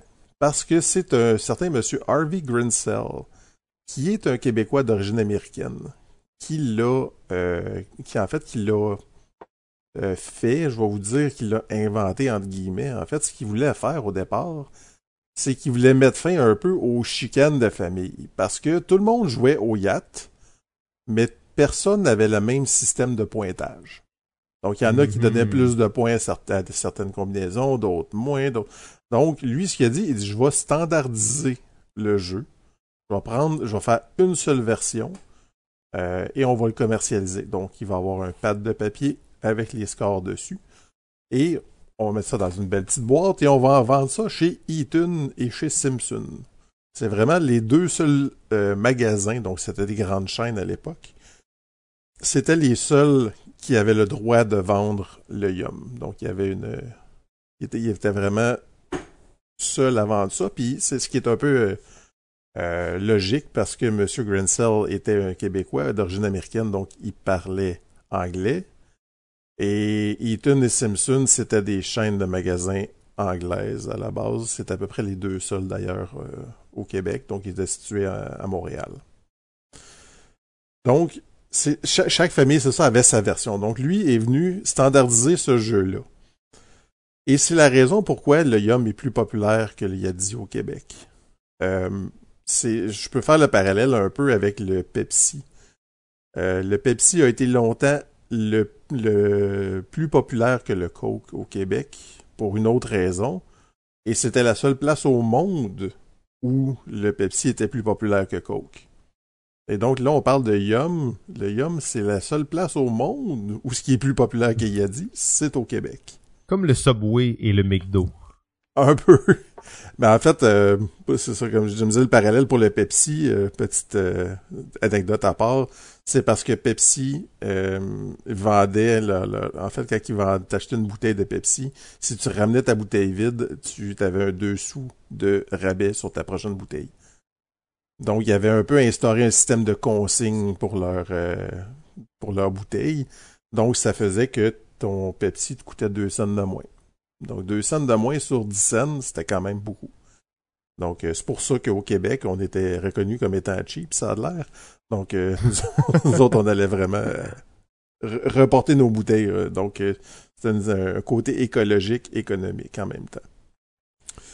Donc, le Yum, euh, donc c'est pour ça qu'au Québec, il a vraiment eu une grosse importance. euh, mais les droits ont été vendus à Parker Brothers en 1966. Donc, c'est, c'est pas un jeu qui a eu une grosse durée de vie, mais il roule encore très bien parce qu'il roule encore chez Gladius en ce moment. Donc, on parle d'un jeu encore là de 63 ans qui se vend encore très bien aujourd'hui, euh, qui est encore une fois basé sur le hasard, comme les jeux de l'époque, mais qui est un jeu familial, contrairement aux autres euh, qu'on a mentionnés avant. Au lieu d'être vraiment des jeux adultes, le Yum est un jeu familial, donc qui date, qui, qui va un peu rechercher les anciens jeux des années 30-40, donc on, on est dans la vieille école un peu. Donc euh, les petites variantes du, euh, par rapport au Yadi, euh, c'est sorti, sorti- c'est juste les pointages en fait qui vont être modifiés. Donc, parle- c'est 50 points, pas 30, ok? c'est ça. Et Yadi c'est 50 points. Dans le Yum, le 5 pareil, il est 30 points seulement. Hey, 30 points, c'est rien, ça? Donc, en fait, le 3, 4 pareil, les séquences, le 5 pareil donnent beaucoup moins de points. Par contre, le bonus de la section du haut, donc si on atteint, on atteint 63 points dans la section du haut, euh, le bonus est plus payant. Je pense qu'il donne 35 au lieu de donner 25. Donc, ça vient renverser un peu le point central du jeu vers la section du haut, alors que l'IADI, la section du bas est beaucoup plus importante parce qu'elle est plus payante. Donc, c'est vraiment ça donne un feeling différent quand même, même si ça reste les mêmes règles, seulement en modifiant les pointages. Donc, c'était le Yum. C'est euh, ceux, ceux qui ne connaissent pas, peut- peut-être nos amis euh, en Europe ne connaissent pas Yum. Euh, Ah, c'est comme le Yati. c'est comme le Yati. Mais ça a Mais marqué et- vraiment l'univers du jeu au Québec, principalement. Et- et ce jeu-là n'est pas, euh, je vais le dire euh, comme ça, là, mais tu sais, n'est pas aussi mauvais que sa réputation le laisse sous-entendre aussi? Il y a quand même Euh, beaucoup de stratégie à ce jeu-là. Oui, il y a c'est- de la chance, mais il y a des décisions in- importantes et intéressantes quand même à prendre. C'est ça, exact. C'est un jeu qui peut sembler peut-être, euh, tu sais, vraiment basé sur le hasard des dés. C'est sûr que oui, il y a- il y, a beaucoup de hasard et tout ça, mais ça reste un jeu, euh, même après autant de temps, relativement intéressant. On voit en plus là, c'est l'avènement des roll and write et tout. Euh, mais ce jeu-là, il y a beaucoup de choses qui le fait très bien, en fait. Effectivement, mais c'est en fait il y a de la stratégie, il y a de la chance, mais je dirais plus que c'est la gestion des statistiques plutôt que de la chance. Donc il y a vraiment tu vas essayer d'apprendre à gérer. Ok, c'est quoi les chances que j'ai euh, un autre de plus si j'ai deux dés? Donc tu essaies de comprendre les statistiques, c'est comment elles fonctionnent. D'ailleurs, ça me rappelle euh, mon enfance, encore une fois, où j'avais un jeu de Yahtzee et j'avais toutes mes feuilles de mes parties précédentes et là, je comparais, puis là, je disais, oh non, mais telle partie, j'avais fait tel score, fait que je peux pas me permettre de faire tel truc. Et j'étais vraiment rendu un peu maniaque de Yahtzee, tu sais, je voulais toujours jouer plus pour améliorer mon score. Comme un auteur de jeu qui, euh, qui fait des playtests à n'en plus finir sur un jeu, donc qui comptabilise ses pointages, 250 parties. J'étais un peu dans ce mood. D'ailleurs, c'est drôle parce que mes, mes feuilles de Yahtzee sont encore dans le sous-sol de mes parents. Euh, et de temps en temps, tu sais, on va, on va sortir les vieux jeux de notre enfance, puis je réouvre Yahtzee, puis là, je vois les parties que j'avais comptabilisées, puis mes petites notes à côté. Quand même drôle de, de, de Moi, c'était le jeu de mon enfance, Yum et euh, Rako. Ah ben c'est ça, c'est vrai que ça a marqué, euh, ça a marqué notre notre no- le Québec aussi effectivement le Yum c'est très populaire ici.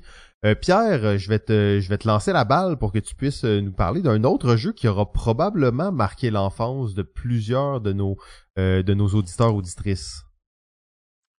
L'enfance, effectivement, définitivement, mais aussi peut-être les plus vieux, parce que c'est devenu un classique. Euh, je parle ici du jeu de mémoire, tout simplement. Mémoire, tout tout bêtement, ça existe ce jeu-là? Ça existe, ce jeu-là, en fait. euh, quand on parle du jeu de mémoire, tout le monde a à l'esprit la même chose. C'est un jeu avec des images euh, cartonnées qui sont à l'envers et on en retourne une. Et après ça, on, on cherche la deuxième si on l'a pas déjà vue. Si on se rappelle où est-ce qu'elle est dans la surface de jeu, on la retourne et puis après ça, ben, on, on garde les deux images et ça nous fait un point. Euh, Souvent des belles tuiles carrées, bien colorées. Oui, exactement. Et pourquoi c'est si populaire? Ben, parce que c'est si simple et parce que c'est c'est directement au ça va directement au but. Est-ce que c'est nécessaire de parler du jeu de mémoire s'il est si euh, ben, classique et qui pourrait même faire partie euh, euh, des jeux traditionnels? Eh ben oui, c'est nécessaire. Parce que mémoire, à vrai dire, c'est un jeu qui a vraiment connu une première version en 59 chez Ravensburger.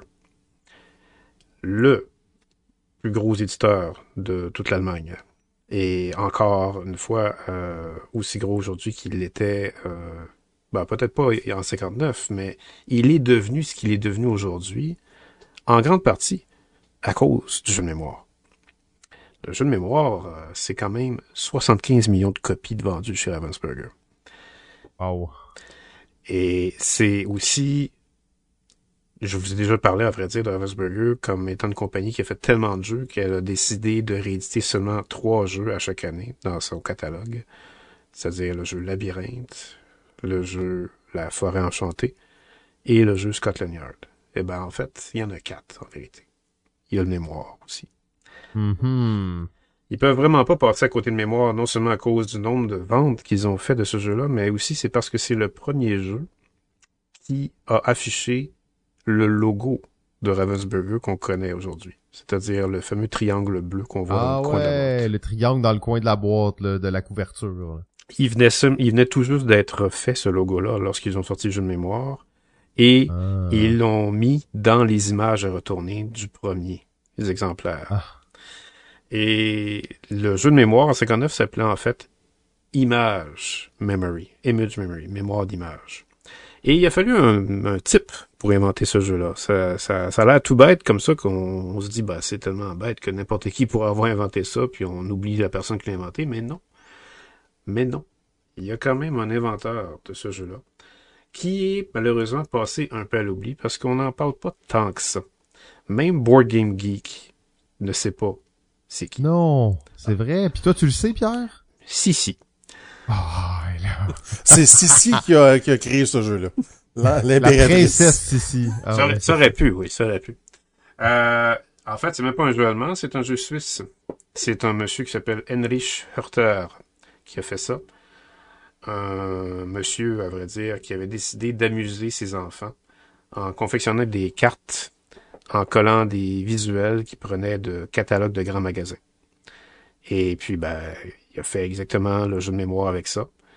Et ça a eu un vrai succès, bien sûr, dans sa famille, à un point tel que son fils, William, le fait jouer à ses enfants ensuite et à ses amis pour se faire dire éventuellement, écoute, t'as tellement un bon concept là-dedans, on se demande si- pourquoi faire que t'as pas décidé de faire de l'argent avec ça. Donc, Mhm. William Hurter a contacté Ravensburger à cette époque-là. Ravensburger, qui n'était pas à cette époque-là d'ailleurs un éditeur reconnu pour ses jeux. Ravensburger était un éditeur reconnu pour toutes sortes de, choses amusantes, notamment des puzzles. Mais il avait fait, Ravensburger avait déjà fait des jeux auparavant, mais c'était vraiment loin d'être ce que c'est aujourd'hui. Ça l'a pris, à vrai dire, quelqu'un pour euh, lancer le jeu de mémoire. Ça a pris un monsieur qui s'appelle Erwin Glonneger. Et Erwin Glonneger, c'est ni plus ni moins que Monsieur Ravensburger. C'est à cause de lui que la compagnie est devenue ce qu'elle est aujourd'hui. Erwin Ravensburger, euh, à vrai dire, c'était quelqu'un qui travaillait dans une boutique de livres à la Deuxième Guerre mondiale, bien sûr. Un Allemand qui était anti-nazi et qui vendait des livres qui n'étaient pas du tout en train d'encourager le nazisme, mais qui plutôt était contre. Et il se cachait le soir dans sa boutique pour éviter finalement euh, de se faire capturer et il jouait à des jeux dans sa boutique, dans son arrière-boutique. Et éventuellement, quand la guerre s'est term- est terminée, euh, il a décidé euh, de devenir finalement un vendeur itinérant de livres.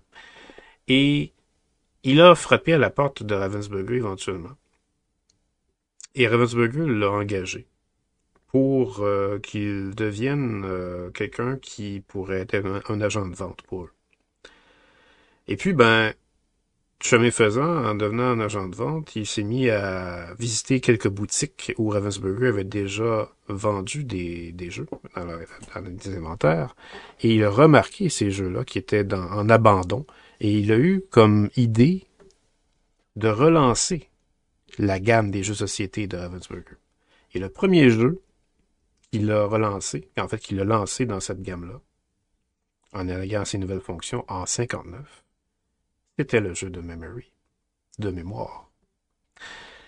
Et il en est devenu tellement fier parce que ça a été tellement un succès mondial et ça l'a tellement fait chou chez Ravensburger qu'aujourd'hui, quand vous allez voir la pierre tombale de Monsieur Glonneger, vous allez voir un jeu de mémoire de gravé sur sa pierre tombale. C'est vrai, ça? C'est vrai, ça. Exactement. Wow, wow, wow. Ça, c'est, ça, c'est des belles pépites que BGG ne connaît même pas. En fait, si je regarde sur euh, Wikipédia, euh, Erwin Glonneger, ils disent que c'est lui l'inventeur du jeu de mémoire. Parce qu'il l'a promu. Mais le, véri- Exact. mais le véritable inventeur, c'est Henry Schurter, le Suisse, qui a fait ce jeu-là pour ses enfants. Va falloir que tu ailles dire ça à Wikipédia. Ils se sont trompés. Ah ben Wikipédia se trompe souvent. Ah, je voyons donc. C'est juste quand c'est Pierre qui parle que ça se trompe. Wow, ok, ben merci Pierre pour cette euh, cette euh, ben, cette explication du jeu mémoire qu'on pense effectivement qui est un jeu tout bête, euh, qui est un peu le cas d'une certaine façon, mais souvent les meilleures idées sont pas euh, les plus simples, sont pas nécessairement les plus faciles à avoir non plus. Euh, et combien d'heures j'ai passé à jouer à euh, comment ça s'appelle déjà? Boussen Memo, c'est ça le nom? D'heures. Ah, Ah. deux, deux minutes, de- c'est terminé. de- de- oui, c'est vrai, c'est vrai. Je, je tiens pas si longtemps.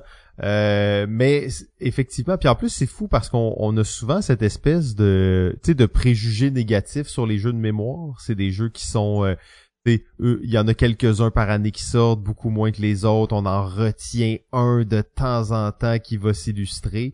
Mais euh, à quel point ce principe simple a perduré.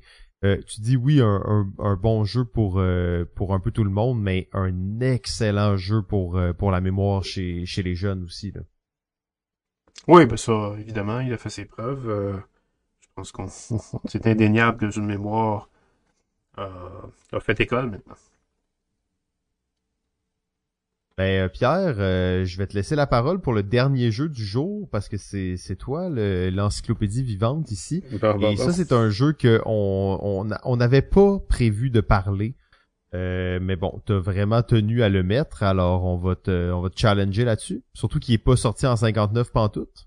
Il n'est pas sorti en 59. En fait, oui, il est sorti en 59. Il a été inventé en 56, mais il n'était pas connu du public en 56. Il était connu de son auteur et des amis de son auteur.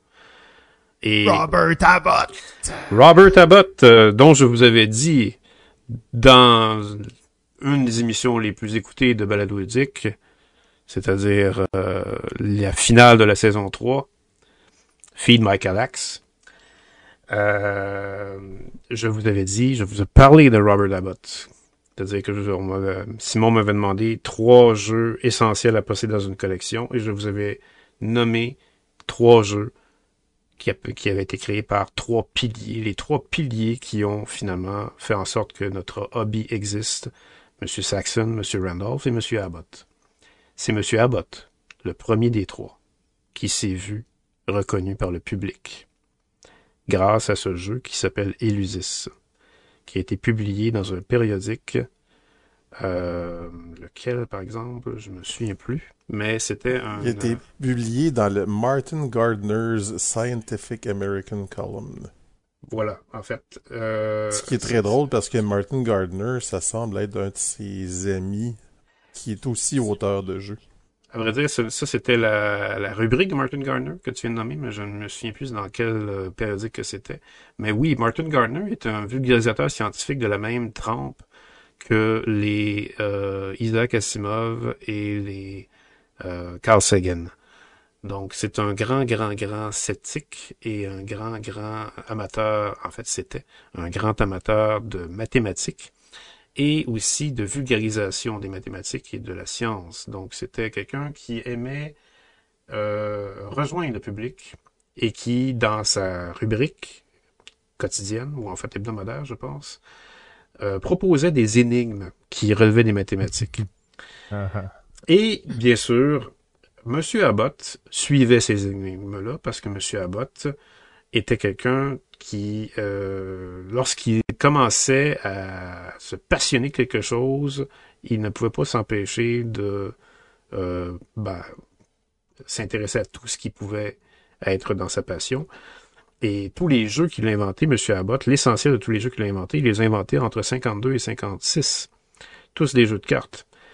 Euh, et M. Abbott a déjà dit aussi de son vivant, d'ailleurs, grosse erreur de ma part dans Feed My Calax, j'avais dit qu'il était encore vivant à l'époque où on l'a enregistré, mais il était mort depuis un an. Euh, mais euh, D'ailleurs, ça t'avait fait un choc quand tu t'en étais rendu compte. ça hein. m'a fait un choc. euh, oui, euh, Simon en a été témoin quand j'ai Ouais, appris j'étais là quand tu l'as appris. Oui, je me souviens de ça. C'était, c'est vrai que t'étais. C'est rare qu'on te voit comme dans un état un peu de perturbation. ouais. Oui, effectivement, parce que Abbott, euh, c'est un auteur que j'admire euh, sans borne. Je pense que c'est peut-être euh, dans ceux que j'admire le plus à cause de son génie créatif. Euh, on va en reparler d'ailleurs, parce que c'est pas la première fois qu'on va en parler dans, dans cette saison-ci. Mais euh, son jeu Illusis, c'était vraiment une révolution, parce que lorsqu'il a lu les rubriques de Gardner, il l'a écrit à Gardner. Il a dit, ben écoute, euh, puisque tu es amateur d'énigmes mathématiques, j'ai fait un jeu d'énigmes mathématiques que je suis sûr que tu n'as jamais vu auparavant. Euh, et je vais te l'envoyer avec les règles et tu en feras ce que tu voudras. Et Gardner a essayé et il a été complètement conquis. Et il l'a publié. Et du jour au lendemain, M. Abbott était connu de la communauté scientifique et des mathématiciens. Et c'était le début de sa, de sa courte carrière d'auteur de jeu. Euh, et Illusis, pour ceux qui ne le connaissent pas, c'est le tout premier jeu de société d'induction. C'est-à-dire une sous-branche des jeux de déduction. Quand vous jouez un jeu de déduction, vous allez généralement trouver un élément manquant à force d'éliminer d'autres éléments. Dans un jeu d'induction, vous faites le contraire. Vous allez repérer plusieurs éléments pour éventuellement faire quelque chose qui regroupe tous ces éléments avec un point commun. Et c'est ce que Abbott a fait. En fait, le plus connu des jeux d'induction que, le public connaît, on en avait parlé à la saison 10, c'est ce bon vieux Mastermind. Mais Elusis, par contre, a pavé la voie parce que Elusis, c'est un jeu où vous allez avoir des cartes d'un jeu de cartes normal, parce que Abbott fait tous ses jeux à partir d'un jeu de cartes normal, dans ses premiers jeux, à vrai dire. Et c'est un jeu où on retourne en fait, quelqu'un a une règle en tête et il euh, va tourner une carte pour commencer sa règle et ensuite il va demander à chaque joueur qui ont des cartes en main de rajouter une carte après cette carte-là pour voir si la carte à rajouter est valide selon la règle que le joueur qui a posé la carte a en tête. Par exemple, le joueur qui a la carte qui a la règle en tête pourrait dire je vais seulement accepter les cartes de trèfle au-dessus de 7. Donc, si vous ne posez pas une carte de trèfle au-dessus de 7, le joueur va vous dire c'est pas valide. Et là, vous êtes obligé de vous reprendre plus tard. Et c'est le premier joueur autour de la table qui trouve la règle de l'autre qui va l'avoir. Donc, c'est simplement ça. Il dit ça en fait. Je simplifie beaucoup parce qu'il y a d'autres choses qui viennent avec, qui vont le rendre très piquant. Mais c'est probablement le chef-d'œuvre ou un des chefs-d'œuvre d'Abbott. Et c'est vraiment ça qui l'a lancé dans sa carrière. En fait, c'est ça qui l'a lancé dans le hobby moderne qu'on connaît aujourd'hui, les jeux euro qu'on pratique aujourd'hui. C'est Abbott qui a posé la première pierre avec Elusis, parce que Randolph et Saxon, Saxon sont arrivés quelques années ensuite après. Ah, en fait, je regardais euh, Robert Abbott, que je connaissais pas tellement, mais je me rends compte qu'il a fait justement Code 1777 oui, c'est ce que euh, c'est d'ailleurs ce jeu-là que j'avais parlé dans Feed My Galax. Euh... Oui, c'est là qui était une, un design de Abbott et de Alex Randolph ensemble, donc. Euh, oui, c'est ça. Ben, en fait, c'est Randolph qui avait vu ce design-là de Abbott, qui lui avait dit, euh, écoute, si tu veux pas publier ce jeu-là, moi, je vais faire le travail pour te le publier. Et Abbott avait trouvé ça tellement pour toi de la part de Randolph, ça veut dire, ben écoute, si tu te démènes pour ça, euh, ce serait la moindre des choses que tu poses ton nom sur la boîte aussi. En fait, c'est drôle parce que tu tu mets ces, trois piliers là ensemble et Abbott a quand même quelque chose d'assez particulier parmi ces trois, c'est qu'il y a vraiment pas le côté commercial de la chose, tu je veux dire, il publiait des jeux pratiquement de façon artisanale. Exactement. C'est pour ça d'ailleurs qu'il est moins connu dans les trois et c'est d'ailleurs pour ça que Randolph l'avait aidé à faire son code 777. Euh, Abbott est un puriste. En fait, il a été un puriste. C'est un homme qui aimait le jeu pour le jeu. C'était pas quelqu'un qui cherchait à euh, chromer l'expérience. C'était quelqu'un qui voulait aller directement dans ce qu'on ressentait mentalement et de finalement apprécier ce qui était ressenti.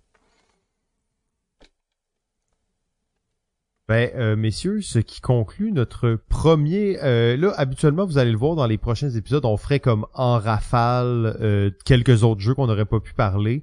en 1959, il y en a pas tant que ça d'autres jeux. Juste pour vous dire, c'est sûr que bon, tous les jeux ne sont pas nécessairement sur BGG, mais sur BGG, on a un peu moins de 200 jeux répertoriés en 1959. Euh, pour vous donner un rapport de force, euh, en 2022, il y en a plus de 5, ben, il y en a à peu près 5000 en fait qui sont répertoriés euh, sortant en 2022. Fait que c'est sûr qu'il y a un peu moins de matière à discuter. Par contre, 1959 n'a pas été choisi par hasard. Euh, comme on a pu le voir, il y avait quand même des jeux qui sont encore aujourd'hui édités et disponibles sur les tablettes. Il y en a qui les sont un peu moins, mais quand même. Euh, c'était toute, toute une année 59. Euh, il y a le jeu, euh, puis on n'a pas parlé un peu au début, là, il y avait quand même à cette, à cette année Ben Hur qui a gagné 11 Oscars. Et il y a un jeu de Ben Hur euh, qui, qui était sorti, euh, Ben Hur Chariot Race Game. Aucune idée si c'était bon ou non. Là, j'étais juste tombé dessus par hasard. D'après moi, c'est pas, c'est, c'est sûrement pas un, un grand jeu. Mais il y a aussi beaucoup de jeux de Disney et de choses comme ça, comme quoi, tu sais, le, l'utilisation de franchises, c'est pas quelque chose qui date de notre époque. C'est quelque chose qui qui, remonte à très loin. En fait, quand même drôle de voir que l'année où un film gagne 11 Oscars, on retrouve un jeu de société euh, qui sort à la même euh, à la même année. Là. Ben, comme je disais tout à l'heure, euh, l'arrivée de la télévision dictait maintenant quelles étaient les tendances à l'industrie du jeu pour faire des jeux, parce que c'était tellement hypnotique pour les gens qu'il fallait maintenant suivre la cadence. C'était la même chose pour les films, d'autant plus que Ben est le premier film de l'histoire des Oscars à avoir remporté autant d'Oscars. Ouais, c'est ça, exact. C'était quand même pas, euh, pas n'importe quoi. Il a été battu par Titanic, probablement. Euh. Il a été égalisé par Titanic. Euh, je ne pense pas que le record de 11 a été dépassé. il y a eu Titanic, il y a eu 11, il me semble, et le, troisième volet de Seigneur des Anneaux a eu ça aussi. Et ben là, Pierre, t'as titillé ma curiosité sur le jeu Verdict. Euh, est-ce que euh, le jeu d'avocat, donc on avait parlé de Avalon Hill, est-ce que est-ce que c'est un bon jeu, ça? J'aurais bien du mal à te le dire. OK. Euh, je n'ai pas essayé Verdict. C'est bon, ben c'est à, à, suivre parce que ça a l'air quand même quelque chose d'assez particulier comme jeu. Oui, ça, c'est définitivement particulier pour un jeu de 1959. C'est ouais, c'est ça, c'est pour ça, ben, que t'en parlais tantôt, mais c'est l'année que c'est sorti comme You, you Boat que tu parlais aussi euh, des, jeux de, de cette, de cette année-là. Fait que quand même euh, assez, euh, assez fast pour Avalon Hill. Oui, oui, oui, Avalon Hill avait le vent dans les voiles. et on verra plus tard, probablement dans la prochaine émission en fait, euh, à quel point? À quel point le vent était dans les voiles et euh, à quel point l'histoire aussi euh, n'était pas que vent dans les voiles. Moi, je regarde seulement les, les pochettes, en fait, les boîtes de Avalon Hill de cette époque. Et elles sont toutes le même design. Juste une palette de couleurs distinctes. Oui, c'est ça. C'est la sobriété. la sobriété à son maximum. On voulait On change pas de recette gagnante. à bonne époque la distinction absolue avec le jeu commercial. Exact. Excellent. Ben, euh, messieurs, Antoine, Pierre, merci beaucoup. Euh, à la maison, merci beaucoup de votre écoute. Euh, c'est la nouvelle formule pour la saison 12 de Balado Ludique. On va traverser les années comme ça. Euh, des épisodes d'à peu près une heure et demie. Comme vous pouvez voir, on est rendu raisonnable, on est rendu un peu plus euh, organisé dans nos dans nos propos. Euh, on enregistre quand même cet épisode-là à une heure assez tardive, donc des fois vous avez peut-être senti un peu cette, heure tardive, mais sinon ça, ça en fait beaucoup, ça en fait bien plaisir d'être avec vous, messieurs, et on se retrouve la semaine prochaine. Merci Simon, merci Pierre. Merci messieurs.